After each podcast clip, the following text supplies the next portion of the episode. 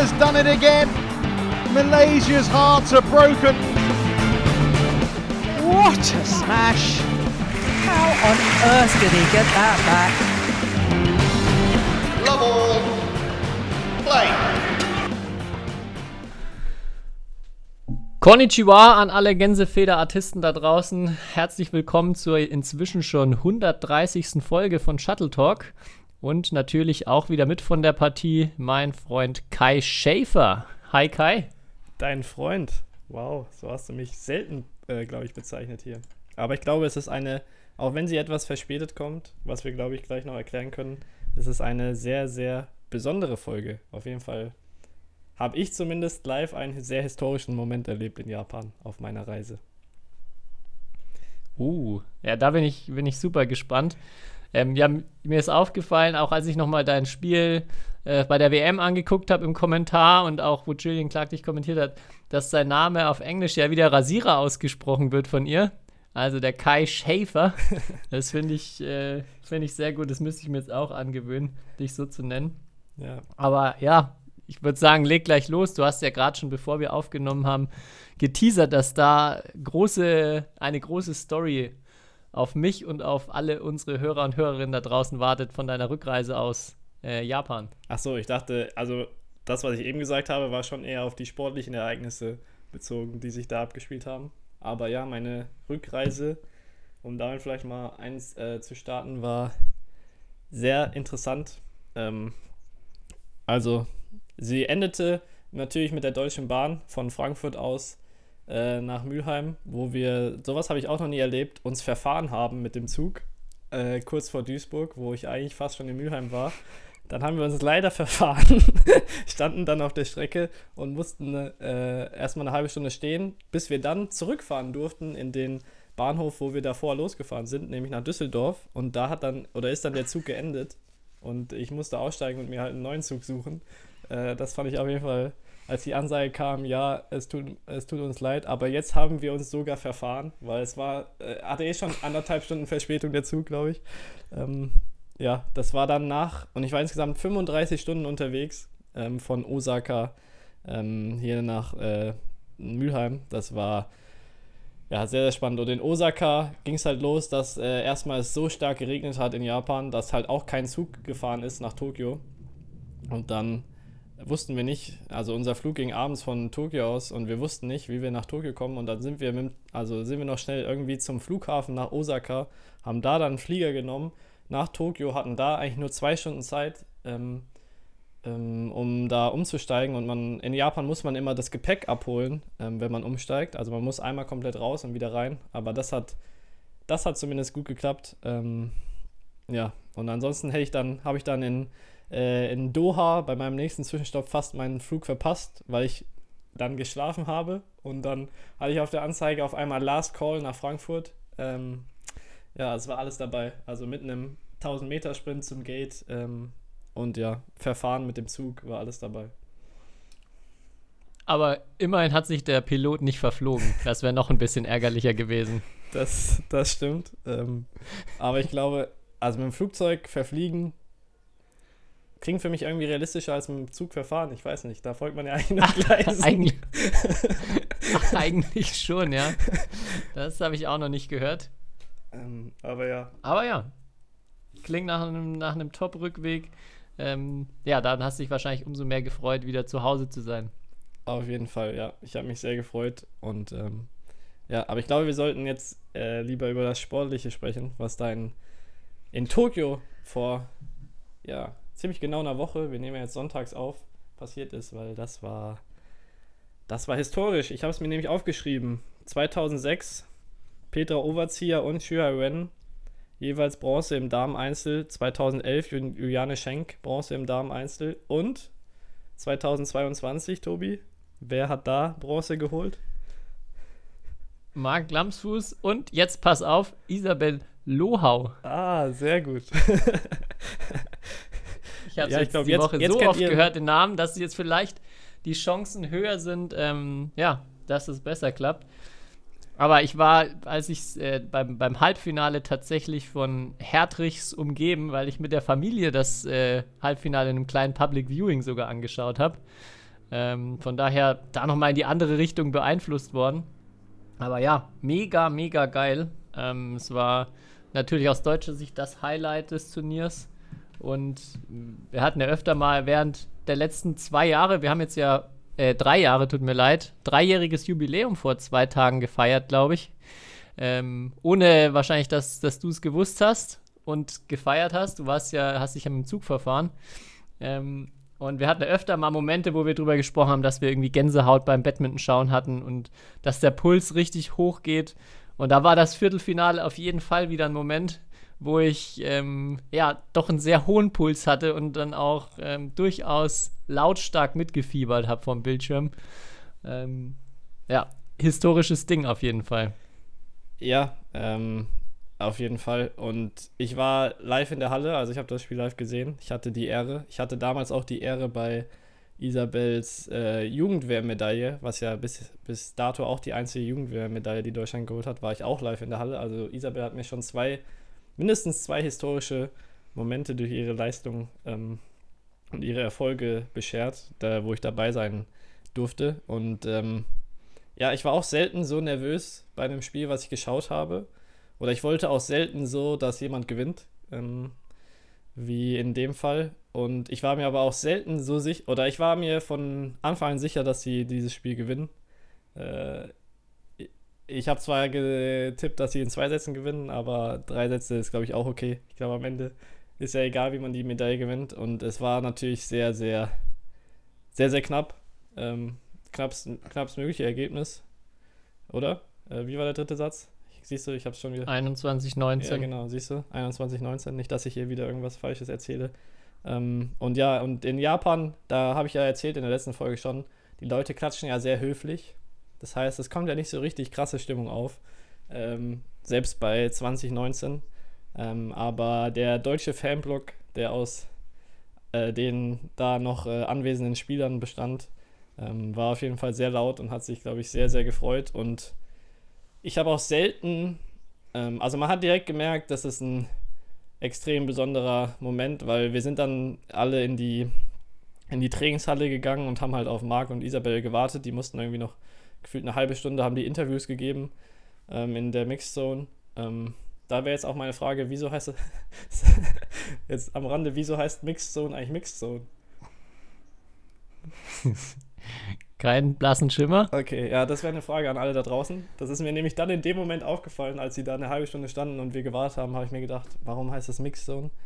Ähm, auf jeden Fall standen wir da, haben gewartet und dann kamen die beiden ähm, und ich habe selten so auch so leere Menschen gesehen äh, und so leere Blicke, also so diese ganze Anspannung und dieses, äh, ja, war alles so weg bei beiden. Also Marc Lamsfuß hat sich dann da einfach hingesetzt, hat fünf Minuten auf seine Tasche gestarrt.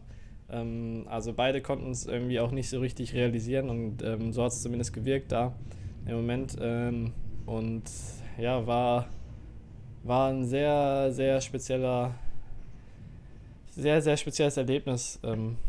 Und ja, ich freue mich einfach mega. Ich, wir beide haben ja auch getippt in der letzten Folge oder so davor, es gibt keine Olympiamedaille in äh, 2024. Ähm, jetzt gab es immerhin eine WM-Medaille und einfach sehr, sehr historisch. Ähm, die erste im Mixed, die erste in einer anderen Disziplin als im Damen-Einzel. Ähm, ja, einfach mega cool. Definitiv.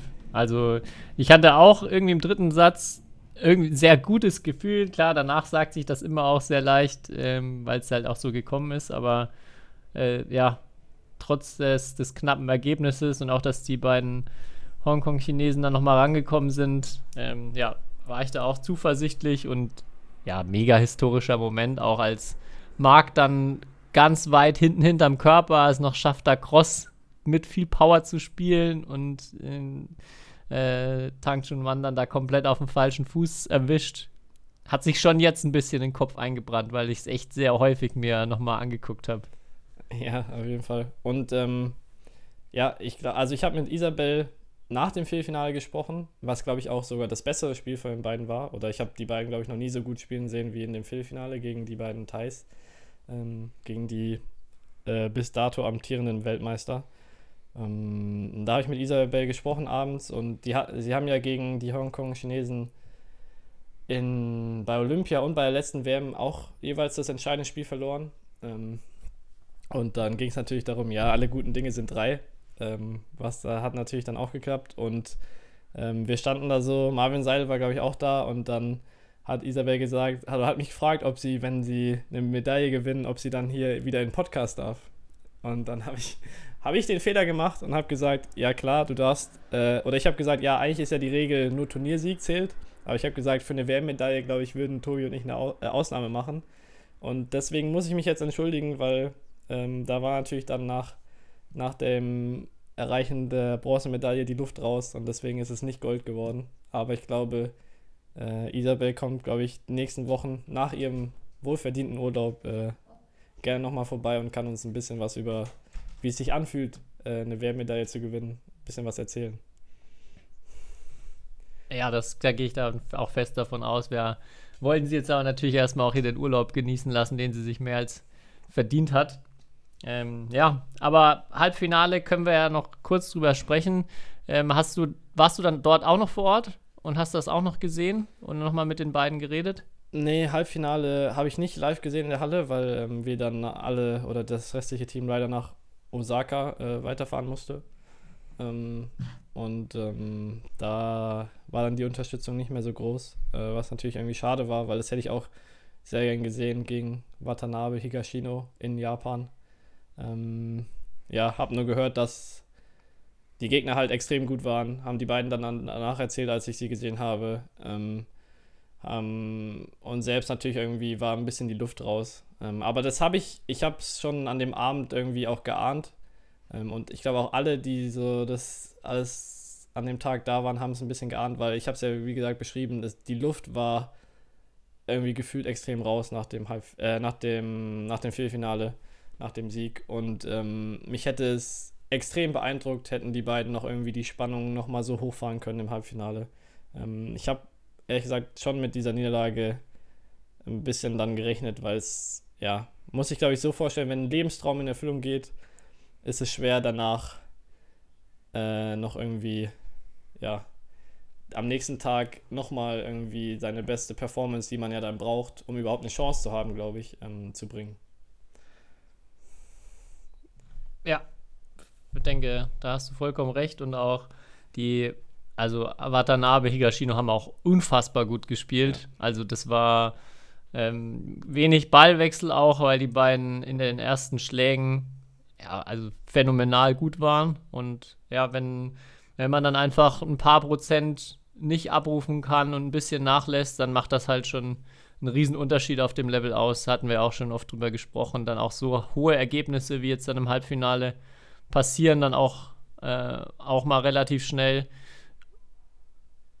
Super schade, aber ich denke im Großen und Ganzen ähm, ja erstmal viel, viel mehr Grund zum, zum Feiern, zum Freuen. Und ja, mal gucken. Jetzt, äh, jetzt waren sie ja in der Situation schon mal in einem ganz, ganz großen Halbfinale. Vielleicht sind sie dann ja in Paris ähm, ja, besser vorbereitet auf die Situation. Und ja, dann es hilft. Geht es vielleicht hilft noch auf weiter. Jeden Fall. Ich denke, es wird auf jeden Fall helfen. Und es war, ich glaube, auch extrem wichtig, dass sie jetzt, äh, also im Hinblick auf Olympia, äh, das ist natürlich ein neues Turnier, alles, bis dahin kann auch viel passieren. Aber dass du weißt, du kannst eine Medaille gewinnen, dass du weißt, du kannst im wichtigsten Moment auch die amtierenden Weltmeister, die ja jetzt auch wieder Japan Open gewonnen haben, schlagen. Ähm, das ist, glaube ich, extrem wertvoll dann für Paris. Und das wird, glaube ich, extrem helfen. Ähm, ja, und wir hatten ja auf Instagram so ein bisschen gefragt, was so unsere Fans dazu sagen. Ähm, und natürlich alle haben sich mega gefreut. Äh, Performance ähm, war überragend, gigantisch, was da alles für äh, Worte gefallen sind. Aber viele haben sich auch wieder ähm, die Frage gestellt, ähm, ja, warum das so wenig in den Medien für Beachtung sorgt. Und wie ist da so dein, wie war da jetzt so dein, dein Gefühl? Klar, wir haben das natürlich jetzt irgendwie ähm, durch die Verbundenheit mit denen und oder mit der Sportart halt irgendwie mitbekommen, aber hattest du das Gefühl, das war jetzt ein, The ein Thema in der Sportwelt, dass wir eine WM-Medaille geholt haben im Badminton. Boah, ich kann das gar nicht, glaube ich, irgendwie realistisch abschätzen oder unvoreingenommen abschätzen, weil, wie du schon sagst, man ist ja erstmal damit überflutet in unserer Bubble und ähm, da ist es das große Thema. Äh, ja, ich habe am Samstagabend dann das Sportstudio geschaut, ähm, in der Vorfreude und der großen Hoffnung, dass was kommt. Habe mich durch 90 Minuten Fußball gequält. Also ich fand es wirklich ich, mittlerweile, ich finde das wirklich so höllenlangweilig. Und dann kommt dann auch noch zweite Liga in aller Ausführlichkeit, wenn da keine Ahnung, wer gegen wen spielt. Und am Ende wurden dann zwei, ja, auch nicht besondere oder spektakuläre Ballwechsel aus dem Halbfinale gezeigt. Und halt kurz gesagt, ja, dass die beiden die erste WM-Medaille für Deutschland in äh, einer Doppeldisziplin gewonnen haben.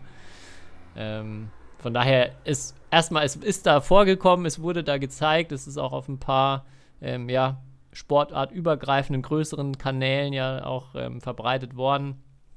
Aber ja, es hat jetzt nicht die großen Wellen, glaube ich, in der Sportwelt geschlagen, dass man jetzt ja von in der breiten Bevölkerung jemanden fragen könnte und der dann plötzlich weiß, dass im Badminton was passiert ist letzte Woche. Ja, ja, ja, das stimmt. Ähm, war auch absolut mein Eindruck, außer so Standard-Kurzbericht, dass jetzt halt eine WM-Medaille ähm, wir geholt haben, gab es gar nichts. Und ja, ähm, das ist extrem schade, weil es A so selten vorkommt und B so schwer ist, eine WM-Medaille für deutsche Spieler im Badminton zu holen oder allgemein in dieser Sportart, weil so viele Menschen, die diese Sportart betreiben. Ähm, ja, das finde ich extrem schade, aber ich muss da auch, ehrlich gesagt, meinen eigenen Verband, also den DBV, in gewisser Weise auch ein bisschen kritisieren, weil ich wieder den Eindruck habe, ähm, also auch auf unserer Homepage war jetzt, außer glaube ich ein kurzes Statement von Marc oder so, nach dem, oder na, jeweils nach den Spielen irgendwie ein kurzes Statement, war jetzt nicht viel äh, los und ich glaube, im Zusammenhang mit European Championships habe ich ja auch von ein paar äh, Videos erzählt, wie da ähm, äh, die ich gesehen habe, wo es um halt Medaillengewinne ging von irgendwelchen deutschen Sportlern äh, und sonst was, äh, was da halt gemacht wurde äh, und wie emotional dann auch diese Videos waren. Und da gab es halt von uns, oder da sind wir einfach so wirklich amateurhaft aufgestellt, dass, ja, dass wir für so einen Erfolg, für eine Wehrmedaille einfach nicht bereit sind, daraus irgendwie auch medienwirksam was zu machen. Also es ist nicht nur, dass klar, ARD, ZDF oder wer auch immer, die müssen natürlich auch irgendwie oder haben die Aufgabe eigentlich darüber mehr zu berichten. Ähm, aber es ist auch unsere Aufgabe halt, das besser zu verkaufen und beziehungsweise, da Kontakt in die Medienlandschaft herzustellen. Und ähm, ja, wäre halt extrem schade, beziehungsweise wir haben es, glaube ich, auch in der Vergangenheit erlebt mit Erfolgen. 2011 habe ich ja angesprochen. Äh, Juliane schenkt eine Medaille und da damals waren wir auch in der Phase, glaube ich, 18 Mal Europameister mit irgendwelchen Spielern oder Teams und da wurde auch nicht viel draus gemacht. Ähm, ja, ich habe das Gefühl, wir sind wieder nicht vorbereitet auf so einen Erfolg. Dabei ist es natürlich, es war eine Überraschung, aber jetzt auch keine Riesensensation, weil, ja, als Nummer 10 der Welt äh, kann man auch eine Medaille gewinnen, glaube ich. Ja, inzwischen jetzt Nummer 9. Bestes World Ranking habe ich gerade gesehen von den beiden. Ja. Nach, dem, nach der WM. Ja, ich glaube aber, es sind, sind auch am Ende, ja, wir, wir haben es ja auch öfter schon gehabt, irgendwie Medaillen verwöhnt oder auch, es gibt halt in Deutschland auch genug Disziplinen, wo man in irgendwas Weltmeister wird. Und ja. dann ist häufig leider auch so eine Bronzemedaille, ähm, ja, wird da leider völlig falsch eingeschätzt oder halt auch einfach oft unterbewertet. Und ja, dadurch, dass es halt auch so ein Ausreißer ist. Also ich glaube, wenn man jetzt jede Woche in, der, in einem Sportstudio erstmal diesen, diesen kurze Erfolgsmeldung drin hätte und immer was kommen würde, könnte, glaube ich, auch sich was entwickeln. Aber ja, es ist halt einmal in allen paar Jahren ja, aber schwierig. Ich habe mit Marc Lamsfuß gesprochen letzte Woche Donnerstag. Ähm, und ich habe ihn gefragt, wie viele Anfragen oder so er bekommen hat und er meinte, er hat null. Null Medienanfragen. Keine Zeitung, kein Fernsehsender, kein gar nichts. Oha. Äh, und ja, aber halt auch nichts aktiv vom DV irgendwie initiiert. Ähm, ja. Also das ist schon krass. Also noch nicht mal die Buxtehuder Zeitung oder so, ähm, die sich da meldet. Das ist, fand ich schon krass. Aber ja. Ähm, wir schauen mal, wie sich das jetzt weiterentwickelt. Oder ähm, für den Verband auf jeden Fall eine extrem wichtige Medaille, weil ja, durch das ganze Sportfinanzierungssystem jetzt in Deutschland ähm, ist das natürlich sehr, sehr viel wert, wenn wir solche Erfolge, solche Erfolge feiern. Ähm, ja, aber lass uns vielleicht über Ja. die anderen Disziplinen noch ein bisschen sprechen. Ja, auf jeden Fall. Ich habe auch noch einen richtig vollen Zettel, weil es war ja nicht nur WM, auch noch Japan Open, die jetzt heute zu Ende gegangen sind. Also ja. äh, sehr, sehr viele ja, emotionale Badminton-Momente. Mit welcher Disziplin wollen wir weitermachen? Mm, guten alten Herren-Einzel. ja, Herrn Einzel, weil ich glaube, es geht auch am schnellsten. Ja, also da waren wir uns ja beim, beim WM-Tipp einig, äh, hat sich auch, es gab keinerlei Überraschung in der Hinsicht, du, absoluter Durchmarsch, vielleicht ähm, ja, doch wieder überraschend, wie dominant auch teilweise und in einem WM-Finale 21-5, der erste Satz, glaube ich, ist schon auch nochmal eine Ansage. Ich hätte auch gedacht, dass Kundlerwood ein bisschen, ihm ein bisschen mehr wehen tun kann, äh, Viktor Axelsen. Aber ja, nichts, nichts zu holen. Und ich habe auch das Gefühl, oder es, ich finde, es wirkt immer so, dass die Gegner total schlechte Drops spielen gegen Viktor Axelsen, weil er so easy ins Vorderfeld kommt. Aber spielen sie natürlich nicht. Es ist einfach durch, durch die Reichweite, die er halt auch so äh, gut koordiniert bekommt und dann auch mit extrem wenig Aufwand irgendwie ins Vorderfeld dann nochmal korrigieren kann, sieht das, finde ich, so leicht aus. Und ähm, ja, das ist in, bei anderen Spielern, wenn man guckt, wenn da irgendwie ein gefährlicher, geschnittener Drop kommt oder wirklich ein steiler, schneller Drop, da sind die meisten anderen doch immer sehr unter Stress. Und er, ja, ist da eher danach immer im Vorteil oder ziemlich easy erstmal am Ball. Ja, und hat ehrlich gesagt da keine, keine Situation irgendwie aufkommen lassen, wo es knapp war. Ja, ich habe sein Viertelfinale gesehen gegen Ginting, wo ich dachte so davor so, okay, wenn Ginting einen super Tag hat, kann das interessant werden. Ähm, aber der zwar auch zu 10 und zu 10. Und ich muss auch sagen, also, ich glaube, über das Gesamtturnier, Axel hat, glaube ich, auch noch nicht mal gefühlt sein bestes Badminton zeigen müssen. So, irgendwie. Und er hat trotzdem so locker gewonnen. Also, es hat, also, er wurde nicht an seinem Maximum zumindest gepusht, hatte ich das Gefühl. In keinem Spiel.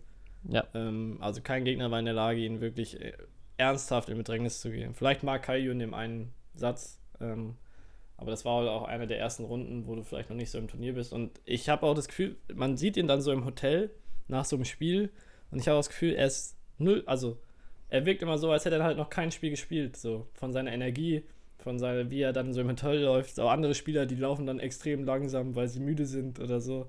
Und der, äh, ja, der wirkt so, als hä- hätte er halt kein Spiel bisher gehabt oder halt nur so zum Warm-up. So. Also auch, als wäre er körperlich halt auch einfach so fit und ja, seine Ökonomie in seinem Spiel ist mittlerweile echt, echt beeindruckend. Vor allem bei seiner Größe. Und das war ja früher eines seiner größten Probleme so, dass er halt äh, vielleicht in dem Bereich halt deswegen halt gegen die absoluten Top-Leute oder gegen so Lee Chong Wayland dann Momota damals halt nicht, nicht bestehen konnte. Und jetzt, jetzt ist es äh, komplett andersrum. Und dann hatte ich halt auch wieder das Gefühl, er ist so dominant, dass halt auch keiner glaubt, dass, er, dass man gegen ihn gewinnen kann. Ähm, und ähm, Ja. das Immer, ich ich habe immer den, diese eine lange Rallye im Finale im zweiten Satz, wo Kunderwood dann echt richtig viele gute Bälle spielt und am Ende er dann ganz tief am Boden noch so eine Cross-Abwehr einen direkten Winner spielt. Der war, glaube ich, auch bei den, bei den Highlights irgendwann oder Play of the Day mit dabei, ähm, wo man auch so bei Kunderwood, glaube ich, im Gesicht sehen konnte, auch wenn es da gerade sieben beide, acht beide steht, okay, das wird heute wahrscheinlich nichts. Ja. Also das, ja, sehe ich genauso. Ich hatte auch nie das Gefühl, dass jemand, außer Mark Kallio, der da wirklich auch echt äh, coole Körpersprache und auch coole Präsenz hatte in dem Spiel, äh, der da so richtig dran geglaubt hat. Und ähm, ja, auch wieder jetzt Japan Open abgesagt, obwohl er, wie du sagst, vielleicht gar nicht so müde war, aber wieder die Entscheidung, ein 750er Turnier bringt ihm im Moment ja auch nichts. Die WM war ja eins der einzigen zwei Turniere, mit denen er überhaupt noch äh, Punkte dazu gewinnen kann. ähm, für sein World Ranking. Also ja, gehen, gehen langsam die Superlative aus und auch, ich habe jetzt nicht mitgezählt, aber die Winning Streak, die wir vor ein paar Folgen schon mal angesprochen haben, wo er, glaube ich, einen, einen All-Time-Record oder einen Rekord seit, was weiß ich, wann Aufzeichnungen irgendwelcher Spiel, ähm, Spielergebnisse geknackt hat von Lindan, wird immer länger. Und er hat erst äh, ein einziges Spiel in 2022 verloren. German Open. Weißt du welches? German Open. Super. Wir waren dabei. Ja, da wo, wir, haben, wir haben die Schwäche von Viktor Axelsen erlebt. Oder wo wir. Oh. Äh, wo wir. Hier fährt gerade eine dicke Harley vorbei. Aber wo wir ähm, gesehen haben, dass er sich für All England einfach geschont hat. da. Ja, aber da, vielleicht, kann ich, vielleicht kann ich dann irgendwann mal äh, ähm, erzählen oder kann in drei Monaten erzählen, ich habe nach der einzigen Niederlage äh, in 2022, in dieser historischen Niederlage, habe ich Axelsen danach interviewt. Stimmt. Ich habe als erstes mit ihm darüber gesprochen. Stimmt, ja. Du, war, du hast die kritischen Fragen gestellt. Ähm, ja. Mhm. Aber ja, sonst seitdem hat ja. er immer nur aufgegeben oder halt nicht gespielt. Äh, ja. Und sonst alles gewonnen. Ja, der Mann kann was.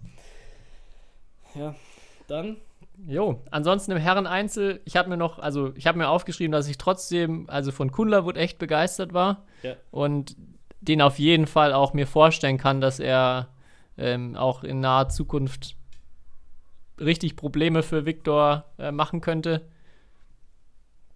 Und ansonsten, was so mein Highlight im Herren-Einzel noch war, war äh, Christy gegen Chu. Ja. Fünf Matchbälle für Christy, gegen den du ja gespielt hast, gegen ähm, unseren ja auch mehrfach diskutierten, oft erwähnten äh, ja, Taiwanesen Chu Chen Chen und der damit seine erste WM-Medaille gewonnen hat. Was auch eher schon ein bisschen, bisschen außergewöhnlich vielleicht ist, weil er ja doch immer sehr weit vorne auch in der Weltrangliste ist, aber bei einem großen Turnier ja regelmäßig eigentlich immer im Viertelfinale normalerweise spätestens ausscheidet. Bei Olympia jetzt auch wieder gewesen, bei äh, ja auch bei Weltmeisterschaften noch nie so weit gekommen. Von daher hat es mich für ihn auch unglaublich gefreut.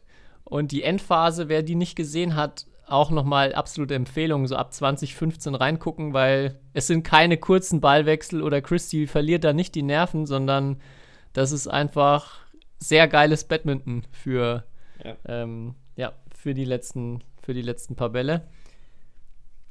Und ich hatte auch mal mir aufgeschrieben, Leute ohne Titel oder ohne Medaillen, also die sensationellerweise vielleicht nie einen großen Titel oder vielleicht auch gar keine Medaille bei einem Großevent, also WM oder Olympia, gewonnen haben. Ähm, wer kommt dir da als erstes in den Sinn? Ja, bei nie einem großen Titel ist nicht schwer, ne? ja, also da ist, denke ich, klar, Li Chongwei. Ja. Aber wen, an wen denkst du noch so? An wen denke ich noch so? Ja, Peter Garde oder? Ähm, ja, hat halt. Hat schon WM-Medaillen. Also, ne? das Pech. WM-Medaillen hat er, ja, aber kein, kein Gold. Einmal im Finale gewesen. Hat halt das Pech, sehr, sehr lange mit Li Chongwei und Lindan zu spielen. Ja, das stimmt.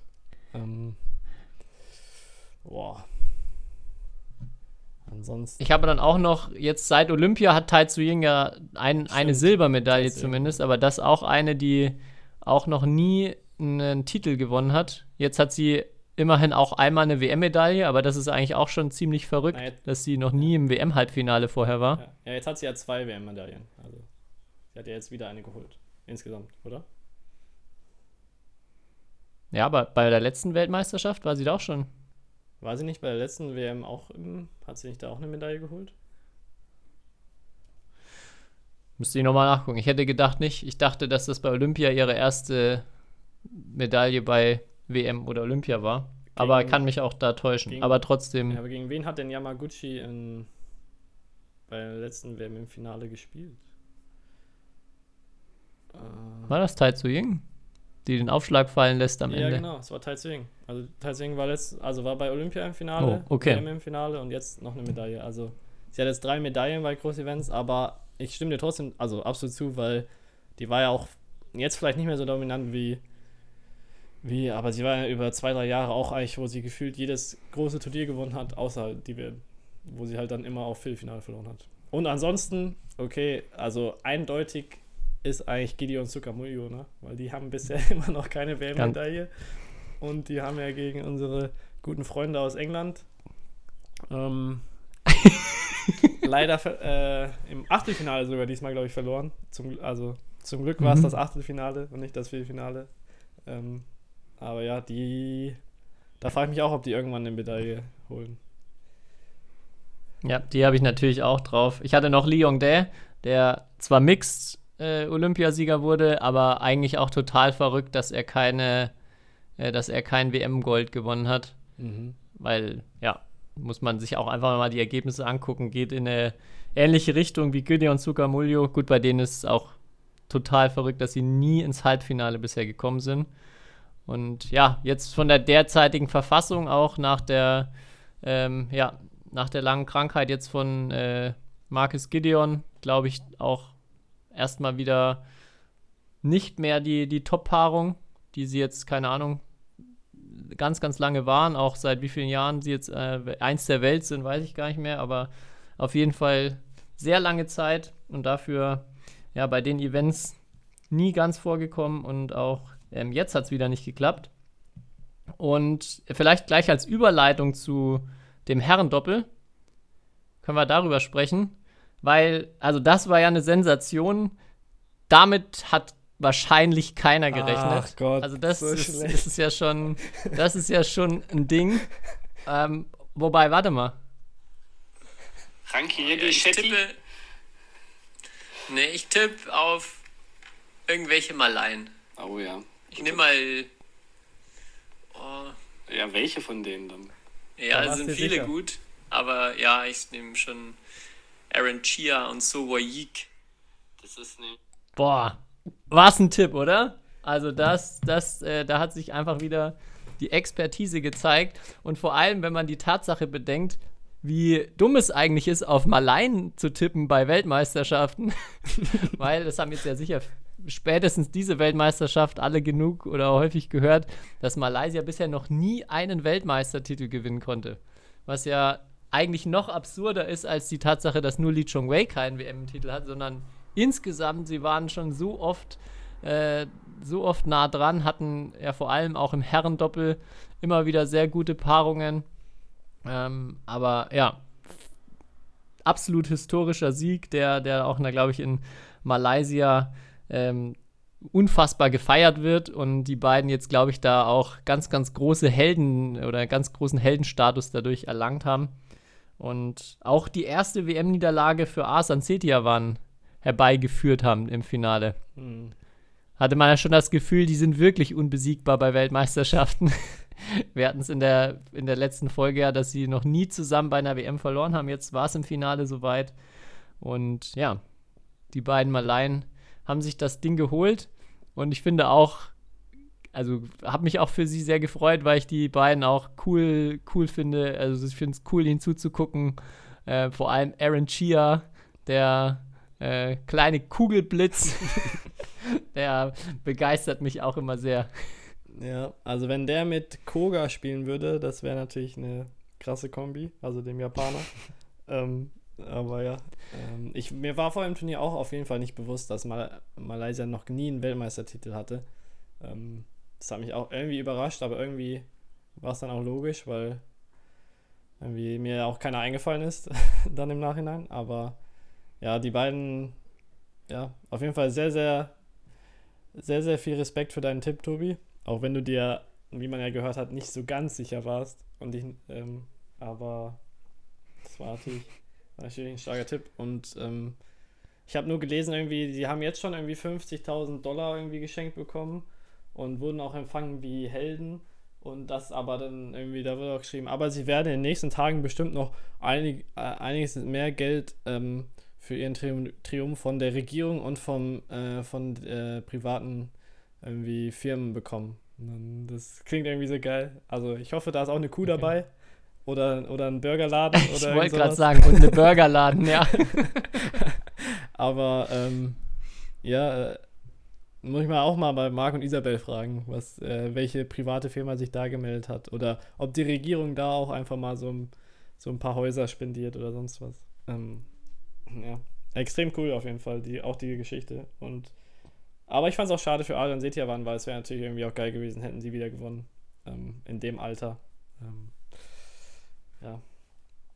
Okay. Weiter vielleicht mit Gut, Damen-Doppel. Damen-Doppel, ja. Du darfst gerne ein bisschen berichten. ja. Da haben wir, glaube ich, auch beide die, diese paar. Oh, nee, hast du nicht auf Koreanerinnen getippt? Ich habe auf Koreanerin getippt, ja. Ja, okay. Und ich bin mit dem sicheren Tipp gegangen mit den Chinesinnen. Ähm,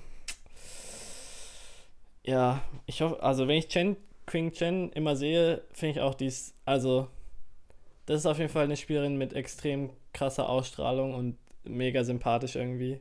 Ähm, vor allem, mhm. weil man ja sonst den Chinesen oder Chinesen allgemein so vorwirft, die sind ein bisschen so langweilig oder sind so ruhig und so weiter, aber die ist total extrovertiert, die, die lacht auch immer im, im Training, die ist, keine Ahnung, also die finde ich mega sympathisch ähm, als Person und ist auch einfach halt eine gute Badminton-Spielerin mit ihrer Partnerin. Und ich glaube, das war jetzt keine große Überraschung, dass die beiden das Turnier gewonnen haben. Ähm, sonst hätte ich es ja nicht getippt, ne? Ja. ja, auch dritter WM-Titel, glaube ich, jetzt schon für die beiden zusammen. Ähm, ja, aber das, was mir noch aufgefallen ist, dass so die, vor ein paar Jahren hat man ja nur über äh, Japan gesprochen. Die Dominanz ist auf jeden Fall aktuell so ein bisschen weg. Gibt natürlich noch, noch viele Paarungen, die vorne dabei sind und auch immer Chancen haben, aber ja, ich glaube, war überhaupt eine Paarung im Halbfinale? Ich glaube, eine war im Halbfinale. Ne? Eine war im Halbfinale, ja. Aber die Zeiten sind vorbei, ja. wo, glaube ich, auch die Top 4 alle aus Japan äh, bestanden haben. Ähm, ja. ja. Ein bisschen Verletzungspech natürlich mit Fukushima, Hirota. Ich glaube, diesmal war Fukushima auch verletzt. Ähm, aber die waren jetzt auch in den letzten Monaten oder seit dem Kreuzbandriss von Hirota auch nicht mehr so stark. Äh, und sonst ja, sind die Japanisch, japanischen Damendoppel auch nicht mehr so konstant, ja, das stimmt. Ähm, wobei ich sagen muss. Würde mich mal total interessieren. Sorry, ja. Also, wenn ich die im Training sehe, finde ich die so gut. also, ich habe, äh, ich glaube, es war Sh äh, Shida oder so, hat sich vor ihrem, ich glaube, es war Achtelfinale oder Viertelfinale warm gemacht. Also, warm gemacht ist übertrieben. Sie hat eigentlich eine Trainingseinheit gemacht und dann hat sie das äh, Spiel gespielt, würde ich mal behaupten. Ähm, und, ähm, ja, also ich finde die japanischen Damen-Doppel trotzdem noch mega, also mega cool. Und wie die trainieren und was für eine, irgendwie, wie viel Spaß sie haben, aber wie hart die trainieren trotzdem, auch bei so einem Turnier, bei einer WM, das ist immer faszinierend. Und ähm, die haben so einen Trainer, ähm, der ist auch schon, also der sieht aus, als wäre er über 60, aber der spielt noch so hart die Bälle zu, also das ist so krass. Und ähm, ja, also das hat mir auch extrem viel Spaß gemacht, da in der Trainingshalle zuzuschauen. Ähm, ja, aber was wolltest du sagen? Mich würde da total interessieren, vielleicht kannst du ja mal Detlef fragen, der da, glaube ich, in allen Disziplinen immer sehr, sehr viel Einblicke hat, auch auf jeden Fall mit den Disziplinentrainern spricht, was der Grund ist, was, also was sich jetzt geändert hat, wo er den Unterschied sieht, warum Japan nicht mehr so dominant ist. Also hat sich bei denen was verändert? Sind die anderen besser geworden? Ähm, ja, das, das finde ich, ist jetzt nichts, was ich so durch am Rande mal ein bisschen gucken und Livestream schauen irgendwie abschätzen könnte.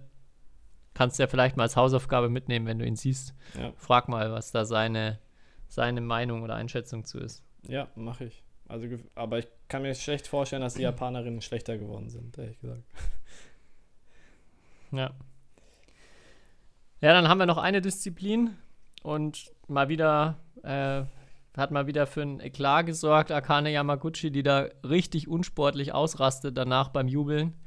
Also äh, einfach mal wieder total drüber mit ihren Emotionen. Und äh, ich, dach, ich dachte schon, sie kriegt jetzt dann gleich noch die schwarze Karte, als sie bei einem, mit einem ihrer Coaches sogar mit beiden Händen einen High Five macht. Also äh, ja, das war mir dann auch als Zuschauer einfach ein bisschen too much. Ähm, und da hoffe ich, dass sie sich da jetzt in Zukunft schon ein bisschen mehr am Riemen reißt und nicht mehr, nicht mehr so enthusiastisch und äh, exzessiv dann feiert. Ja.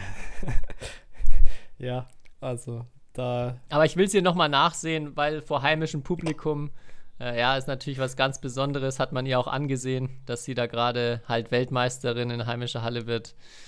Ja. Ja, will ich nochmal ein Auge zudrücken, aber nächstes Mal dann bitte, bitte ein bisschen zurückhalten. Ja, kann ich dir nur zustimmen. Das war mal wieder too much. Aber, ähm, also, jedes Mal, wenn ich die sehe, ne, die ist so klein. Und das Badmintonfeld ist so groß. Aber sie ist so gut. ähm, also, wenn die sich warm läuft, äh, ja, das ist, also, es soll nicht despektierlich klingen, aber es sieht aus, als wäre sie noch ein Kind. So, wenn du nicht genau hinschaust. Also, es ist, äh, die ist 1,55 oder so. Ähm, aber ja, und auch irgendwie, ähm, aber ich glaube, so ihr, ihr Laufrhythmus und so, der, der ist so gut und so, also auch ihr erster Schritt muss so kraftvoll sein, weil es sieht ja gar nicht so aus, als würde sie nur übers Spielfeld rennen, äh, sondern es sieht so kontrolliert und ruhig aus. Ähm, und das ist so faszinierend, mhm. weil es ist so schwer, in, mit dieser Größe so zu spielen und halt auch nicht nur auch gefühlt den Ball nur zurückzuspielen, sondern halt auch selbst irgendwie auch an, angreifen zu können, ist, ja, also äh, das ist auch, ein, also Akane Yamaguchi ist ein Beispiel, dass egal wie deine Voraussetzungen sind, körperlich, ähm, ja, du trotzdem die Beste der Welt werden kannst und das Beste oder dann halt deine, vielleicht auch deine Schwäche zu einer Stärke machen kannst. In dem Sinne, also extrem krass. Das wollte ich auch gerade sagen vielleicht dann als Gegenbeispiel auch zu Viktor Axelsen, dass Körpergröße erstmal in unserer Sportart zumindest aktuell kein Ausschlusskriterium für Erfolg ist und das finde ich auch sehr, sehr cool zu sehen. Ja. Und sie ist die einzige, die jetzt Gut. eine Woche später auch Japan Open gewonnen hat, ne? Also. Und ja, habe ich gerade auch noch mal reingeguckt, auch noch mal mies ausgerastet danach. Ja, also, ja gut, wenn man zwei Turniere ja, hat sich noch nicht in den Griff bekommen. Gewinnt, ja. ja, ja. Aber trotzdem, da, also Axelsen und die Malayen haben abgesagt. Äh, Mixed hat nicht gewonnen. Ähm, haben, äh, und äh, ja, Damen-Doppel weiß gar nicht, ob die haben die gespielt. Ähm, diese Woche bei Japan Open. Da haben, ich glaube nicht. Weil und war rein koreanisches Finale auch. Ah, sie haben gespielt, ähm, haben aber im Halbfinale zu 19 im dritten verloren. Ja, okay, das kann mal passieren. Ähm, aber ja, äh, Yamaguchi hat es geschafft und das ist ja so schwer nach so einem WM-Titel. Also finde ich auch ein bisschen aufgrund von Corona und so ist es ja mit den Turnieren, aber direkt nach der WM einfach noch so ein wichtiges Turnier zwei Tage später zu spielen, ist irgendwie äh, war ein bisschen, war ein bisschen, glaube ich, komisch. Und man hat es ja gesehen, ein paar ja. Weltmeister haben abgesagt, ein paar hatten einfach nicht mehr auch vielleicht die Spannung, die man dann braucht. Ähm, aber ja, der Turnierplan ist so, wie es ist. Ich hatte mir noch eine Sache bei der WM äh, Dame-Einzel noch aufgeschrieben, was ich auch noch einen coolen Moment fand, war Carolina Marin, die auch ein Comeback, glaube ich, von 16-20 hingelegt hat. Mhm. Ähm, in ihrem Achtelfinale müsste es gewesen sein. Ja. Äh, das, ja, das ist auch cool. Ich hätte mich auch gefreut, wenn sie noch ein bisschen weiterkommt, wobei, ja, Dame Einzel mal wieder echt super spannend war. Ich habe auch viel oder große Strecken vom Halbfinale Chen Yufei gegen Tai Tzu Ying angeschaut, wo ich, glaube ich, zum ersten Mal gesehen habe oder das Gefühl hatte, dass Tai Tzu Ying einfach gar nicht mehr kann nach äh, zwei Sätzen. Also das fand ich Fand ich sehr erstaunlich, aber ja, Level da super hoch, auch super eng zusammen. Und ja, auch jetzt wieder die Woche in Japan, ich werde immer mehr zum An fan weil die auch auf jeden Fall sehr viel, sehr viel Style hat und auch ähm, ihre Emotionen noch mehr als Akane Yamaguchi tatsächlich äh, zeigt. Und das, ja, finde ich immer sehr cool, die Momente, auch wenn sie ein, wenn sie ein knappes Spiel gewinnt. Ja. Gab es ja auch das ein oder andere die letzten zwei Wochen. Schön zum Angucken. Ja. Und ich würde mal sagen, äh, auch eine, die normalerweise auch irgendwann mal Weltmeisterin werden müsste. Definitiv, ja. Ich habe von Japan Open noch ein paar, paar Highlights mir notiert. Ähm, du hast gerade schon angesprochen, die Chinesen haben nicht gewonnen diesmal. Damit ist auch eine sehr lange Winning Streak zu Ende gegangen. Ich glaube, die hatten auch irgendwie 40 Spiele am Stück gewonnen und seit ihrer Reunion, glaube ich, nichts verloren. Und da kann ich auch nur empfehlen, ne, den Matchball gegen Watanabe Higashino äh, sich anzugucken im Halbfinale. wo, sie, wo eigentlich die Chinesen schon gewonnen haben und Watanabe aber dann einfach nochmal den Turbo zündet und aus äh, einer komplett verrückten Situation direkt einen Winner spielt. Das, äh, ja, das kann ich sehr empfehlen. Und letzte Woche hatte Watanabe auch noch eine andere, äh, ich glaube, im Mix gegen Peak Tabeling, äh, einen sehr legendären äh, Cross-Abwehrball nach einer verrückten Rallye. Also der hat auch für, für viele Highlights gesorgt mal wieder. Ja. Heute nicht ganz gereicht zum Titel, aber ja, das auf jeden Fall auch einfach ein unfassbar geiler Spieler. Ja, das stimmt. Ich habe mir noch notiert, ich glaube, das war irgendwie, ich weiß gar nicht, welche Runde es war, aber das habe ich irgendwo gelesen. Tai Tzu Ying hat das 32. Match gegen Internon gespielt, ähm, was jetzt auch der Rekord in den direkten Duellen zwischen zwei Damen ist. Also ich glaube, es gibt sogar nur Li Chongwei und Din Dan, die öfters gegeneinander gespielt haben ähm, in der Historie. Und die haben nämlich 38 Mal gegeneinander gespielt. Und wenn es gut läuft, können ja Ying und Internon noch ein paar Jahre spielen. Und vielleicht kacken die den Rekord, aber ja, wie gesagt, 32 Mal, zum 32. Mal gegen, gegeneinander ist schon, ist schon sehr viel, würde ich behaupten. ähm, vor allem auf dem Niveau. Und ähm, dann hat er natürlich noch Kenta Nishimoto, der im Herreneinzel gewonnen hat. Auch finde ich, jedes Mal, wenn ich den sehe, extrem. Ich mag es extrem, dem zuzuschauen, weil er schnell spielt, weil er auch immer so ein Lächeln hat, wenn er spielt. Ähm, Im Gegensatz zu Momota. Ähm, der irgendwie halt sehr, immer sehr ruhig ist, aber Nishimoto, ja, ist, äh, ja, mag es einfach extrem zuschauen. Und ich habe mal geschaut, er hat fünfmal halt drei Sätze gespielt. Im Finale natürlich mal lockere 92 Minuten gegen Chu. Und insgesamt hat er in den fünf Spielen halt sechs Stunden und 25 Minuten also gespielt. Ich weiß auch nicht, ob das schon mal jemand jemals, also ob das Rekord ist, weil wirklich fünfmal über eine Stunde und darunter auch zweimal 79 Minuten und einmal 92. Ähm, ist schon, glaube ich, ein, einiges. Also würde mich überraschen, wenn es da viel mehr Turniere gibt, wo jemand länger gespielt hat, ehrlich gesagt. Aufgabe an die Statistikfans draußen, das mal zu recherchieren. Ja, also 6 Stunden und 25 Minuten. Ähm, Krass. Ja. Ich habe mir noch äh, zwei, zwei Jubel sind mir noch besonders oh. im Kopf geblieben. Zum einen natürlich Anders Garo Brasmussen mal wieder nach äh, dem, Halb äh, dem Finaleinzug gestern. Hat noch eine kleine, eine kleine Footwork-Session eingelegt. Aber dieser Rhythmus. Auch sehr zu empfehlen. Rhythmus ist ja so geil.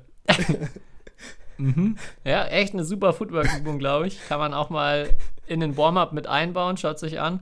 Und äh, Subsire, die, glaube ich, die, den Purzelbaum zu ihrem Trademark-Jubel ja. ähm, jetzt machen möchte. Und hat vorhin auch erst nach dem gewonnenen Mixed-Finale ähm, ja, sich einmal übers Feld gerollt. Finde ich auch sehr sympathisch, den Move. Das stimmt. Ja. Habe ich auch beides gesehen und habe ich beides sehr genossen. So, ganz viel Badminton haben wir gehabt. Hast du noch irgendwelche Themen haben wir alles, alles abgedeckt. Nee, wir haben, was es über nicht alles abgedeckt. die Japan-Wochen zu sagen gibt. Wir haben nicht alles abgedeckt, weil ich saß in Japan beim äh, am Frühstückstisch und dann hat mir jemand äh, erzählt, dass ähm, es in Dänemark äh, auch wieder große Diskussionen gibt, weil Anders Antonsen angekündigt hat, dass er auch sein eigenes Trainingssetup äh, ähm, kreieren will. Ich weiß nicht, ob du das mitbekommen hast. Ähm, aber ähm, ich habe sehr viele Artikel gelesen oder zumindest die Überschriften, die dann noch übersetzt wurden. Die Artikel selber sind meistens auf Dänisch, ja. aber dass da ja sehr viel äh, los ist und dass auch ein großer, ja, ich weiß nicht, ob man es Eklat nennen kann, aber ähm, ja, sehr, sehr viel Sorgen bereitet dem ganzen dänischen Badminton-System, die Entwicklung, ja. Ja, ich finde es nur komisch, dass er es halt angekündigt hat zu machen eigentlich oder dass er es vorhat, aber halt irgendwie noch gar keinen Plan hat, so, ich, so wie ich das verstanden habe. Finde ich halt irgendwie so, hast halt nur noch längere Diskussionen und das hat, glaube ich, Axelsen in dem Sinne ein bisschen schlauer gemacht, weil er sie halt, glaube ich, vor vollendete Tatsachen gestellt hat äh, und halt schon einen Plan hatte. Und jetzt wird es halt, glaube ich, monatelang Diskussionen geben irgendwie. Ähm, ja, das ist natürlich für Dänemark, also ja, irgendwie keine einfache Situation ist für den Verband, kann ich auch absolut verstehen. Aber mich hat es schon die ganze Zeit gewundert, dass Antonsen halt Äh, also ich habe eigentlich nur damit gerechnet, dass er es macht, weil er halt auch so ein Freigeist ist und so ein, ähm, ja, man ja auch sieht, er ist teilweise halt irgendwie in Trainingslagern, auch nicht in Dänemark, sondern woanders. Äh, und ähm, ja, dass ich eh glaube, dass wenn die finanzielle Situation in unserer Sportart so weitergeht, dass es eh immer mehr kommen wird. Äh, haben wir ja schon im Axelsen, mit dem Achselsenwechsel irgendwie darüber gesprochen, aber dass halt die Spieler immer mehr sich ihr eigenes Setup aufbauen. Und generell für die Sportart finde ich das gut. Für die einzelnen Verbände, dadurch, dass wir halt sonst nur Verbandssystem sind, zumindest in Europa, ist es natürlich, leidet das System. Und dann müssen sich halt die Verbände, glaube ich, in Europa fragen, ähm, wie sie jetzt damit umgehen. Also ob, ob das noch auch zeitgemäß ist, halt so mit im Verband zu trainieren oder ob man nicht eh sagen muss, okay, äh, in der Jugend können wir das noch so machen, aber bei den Erwachsenen, ähm, ja, versuchen wir auch die Spieler zu unterstützen, aber es muss irgendwie alles ein bisschen freier sein. Und äh, weil ich glaube, da wird die, äh, wird die Richtung eh hingehen, dass es irgendwann keine andere Wahl mehr gibt, als dass die Spieler mehr Freiheiten bekommen, wo sie trainieren. Ja, wobei ich finde auch, der Weg jetzt in Europa schon noch ziemlich weit ist. Also ich sehe Axelsen halt als absolute Ausnahme in dem Bereich, weil er so viel mehr Geld verdient oder sich halt auch erstmal diesen Schritt leisten kann, wo, den sich kein Europäer, äh, glaube ich, in dem Format leisten kann. Und er zudem halt auch so selbstgesteuert ist, dass er, glaube ich, ja, da wirklich von profitiert. Ich bin bei Antonsen echt super gespannt, ähm, ob das für ihn auch wirklich einen Schub gibt, weil man muss ja auch sagen, die Dänen kommen ja jetzt aus keinem schlechten System. Oder der Antonsen hat ja erstmal jetzt für sich, für sich alles andere als einen schlechten Trainingssetup dort vor Ort. Er hat äh, ja mit die besten Trainer der Welt in der, in der dänischen Nationalmannschaft vor Ort. Er hat super Sparring. Klar, Viktor Axelsen fehlt jetzt, aber das sind jetzt alles Sachen, ähm, wird erstmal schwierig, ein Setup zu finden, wo das besser ist. Das stimmt, ja. Und und dann muss er schon wirklich ganz genau, und das, was du auch sagst, er hat keinen so genauen Plan. Das finde ich, spricht schon so ein bisschen dafür, puh, schwierig. Also man sollte schon einen sehr genauen Plan haben, warum man diesen Schritt macht. Und ich glaube, den hatte Axelsen auch, äh, wo es dann auch wirklich klimatische Gründe hatte und äh, der da einfach perfekt, glaube ich, diesen, also den perfekten Schritt für sich da gemacht hat ich würde nicht sagen, dass das automatisch jetzt auch für Antonsen der, der beste Weg ist. Bin gespannt, wo es hinführt, aber ja, ich glaube, wir sind da schon noch relativ weit davon weg, dass das hier viele Leute machen. Aber ich glaube, langfristig, ja, wenn der Sport sich weiterentwickelt, wenn mehr Geld reinfließen wird, dann wird es dahin gehen. Ja, ich glaube, das liegt halt auch daran, dass wir zu wenig absolute Weltklasse-Spieler in Europa haben aktuell. Hat ja auch jetzt nochmal die WM gezeigt, wie, dass die Asiaten uns da halt voraus sind. Deswegen ist es in Europa ein bisschen schwierig. Aber jetzt schaut ihr Carolina Marin an. Die trainiert zwar in, in ähm, Spanien noch, aber hat ja, ist ja eigentlich auch komplett losgelöst von, also die hat komplett ihren, ihr eigenes Team. Ich glaube, die war auch jetzt in Japan mit fünf Leuten, also mit, mit Physio, mit Athletiktrainer, mit Mentaltrainer und mit zwei, mit zwei Coaches, die eigentlich nur für sie da sind. Also wirklich, die sind nur für sie da und die anderen spanischen Trainer haben halt einen, haben halt, äh, anderen spanischen Spieler haben andere Coaches. Ähm, aber das ist ja eigentlich auch ein komplett eigenes System, was sie da hat. Und klar, also sonst haben wir halt nicht so viele auf dem Niveau. Ähm, aber ja, Lizia hat es ja auch gemacht.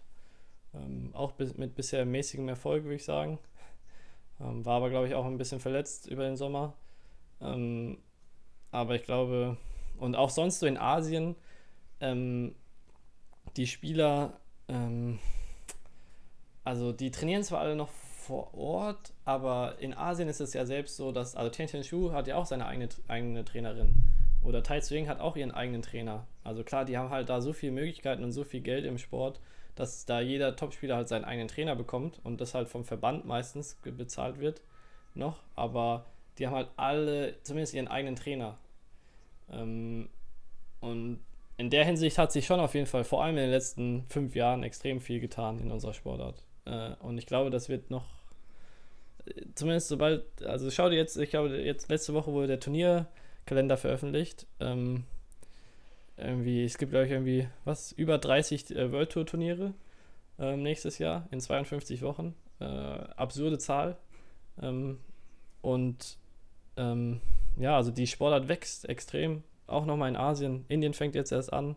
Also, und auch die Inder, genau, die Inder haben auch alle ihren Privat, also ihren eigenen Coach. Ähm, das ist, äh, ja, ähm, es wird immer mehr, glaube ich, in diese Richtung gehen, wie es halt auch im Tennis ist. Ja, am Ende brauchst du aber halt trotzdem dann auch noch jemanden, mit dem du trainieren kannst. Ich glaube, das ist halt auch dann die Herausforderung oder warum auch die meisten natürlich dann noch irgendwie an einem, mit dem Nationalteam gemeinsam trainieren, mit der, also mit einer Trainingsgruppe. Und ja, das ja. finde ich auch beeindruckend, wie Axelsen das halt gelöst bekommt und auch mit halt immer neuen, neuen Trainingspartnern, die er sich einlädt, die er, glaube ich, auch ganz bewusst auswählt, die bestimmte Sachen mitbringen, um ihn da auch noch herausfordern zu können und um besser zu machen. Ähm, ja, aber das ist ja alles andere als, als einfach, irgendwie das alles zu managen. Das stimmt. Das ist sehr, sehr, sehr, sehr kompliziert. Ja. In der Tat.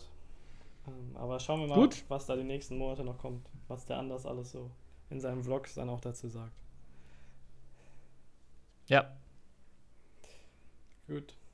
Ansonsten habe ich eigentlich nur auf dem Flug jetzt halt King Richard gesehen, was du mir empfohlen hast. Aber ich glaube, da können wir auch in einer der nächsten Folgen drüber sprechen, wenn das jetzt schon zu spät ist. Ja, hast passend zu Serenas Karriereende noch gesehen. Ja, genau, deswegen. ja, können wir, können wir, denke ich, vertagen. Mir wurde noch zugesandt, ähm, dass äh, ein Artikel, dass in NRW jetzt vielen, vielen Sporthallen im äh, Winter die Abschaltung des Warmwassers droht für, fürs Duschen. Und ähm, mit, dem, mit dem Kommentar dazu, Versmold war vielleicht nur der Anfang. also da äh, so der, der Tipp an alle, an alle Vereine in NRW, vielleicht so ein paar Empfehlungen zusammenschreiben für, für Gaststätten bei euch in der Nähe, wo man nach dem Punktspiel dann auch noch ungeduscht rein darf. das vielleicht als, als kleine Service-Empfehlung hier zum Ende. Ähm, ja, das war's noch. Ansonsten geht es jetzt für mich dann erstmal weiter mit meinem kleinen Lehrgangsmarathon. Ja, musst du mal irgendwie auch in der nächsten, oder in der nächsten Folge erzählen, was du alles genau machst. Ich sehe ja immer nur, dass du sehr, sehr busy bist. Ähm, aber ja. Ja, kannst du ja auch mal fragen, ne? ja, kann ich gerne, kann ich gerne ein bisschen berichten. Ähm, sehr, sehr abwechslungsreich, drei verschiedene Lehrgänge hintereinander. Ähm, jetzt geht heute dann ein Trainerassistent hier in der Sportschule los. Und ja, freue mich drauf. Also ich bin auch nach jetzt zwei Lehrgängen noch nicht äh, ausgebrannt. Ähm, hat man hoffentlich jetzt auch gerade in der Folge gehört. Weiter, weiter motiviert, ähm, ja, nochmal ein paar Trainern hier was zu zeigen. Sehr gut. Und hoffentlich für den Sport zu begeistern. Sehr gut. Ich glaube, dafür bist du genau der richtige Mann. Ich mache mir jetzt aber dann wieder nur Sorgen, wenn du so viel Training gibst, um deine, um deine Form für die anstehende Bundesliga-Saison ähm, ob die nicht zu kurz kommt ein bisschen, aber darüber können wir ja dann in der nächsten Folge sprechen. Über die Bundesliga, die ja nächsten Sonntag ich auch. dann beginnt. Ja. Habe ich, hab ich auch bisher gut mit unter den Hut bekommen. Also ich bin auch für den Bundesliga-Start zuversichtlich. Sehr gut. Gut. Ja. Dann, ich habe noch eine Sache, ganz am Anfang hatte ich ja schon von Kai Schäfer gesprochen und wir hatten auch das, äh, du hattest ja selber gesagt, ähm, dass, dass Dean Patterson sehr hart mit dir ins Gericht gegangen ist in, im Kommentar. Und da musste ich natürlich nochmal auch komplett reinhören und mir das an, anhören. Und der, absolut, der absolute Highlight-Kommentar, den muss ich jetzt hier auch nochmal einspielen von Dean Patterson beim Mitte zweiten Satz.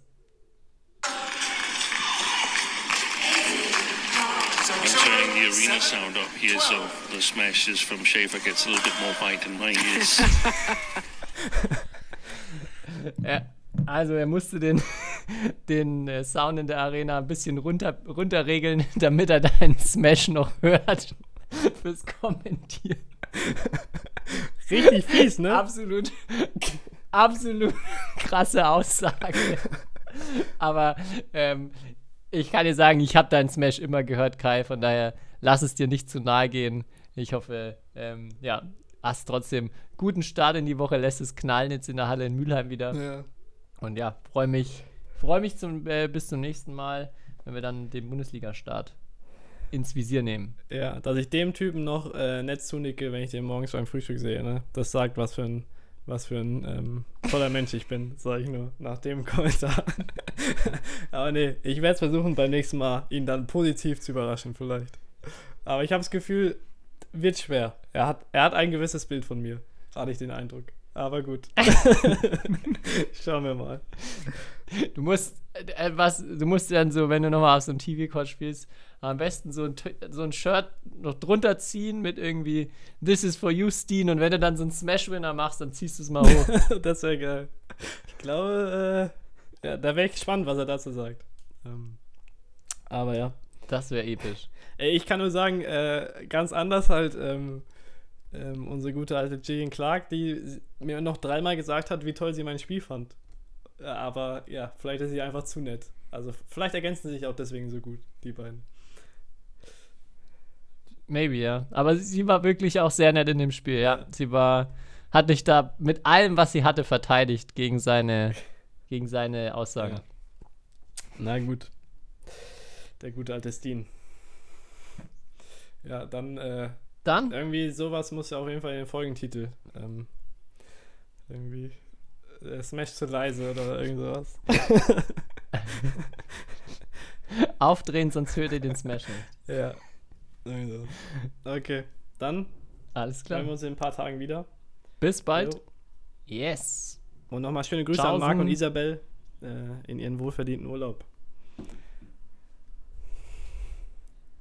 Liebe Grüße. Tschüss.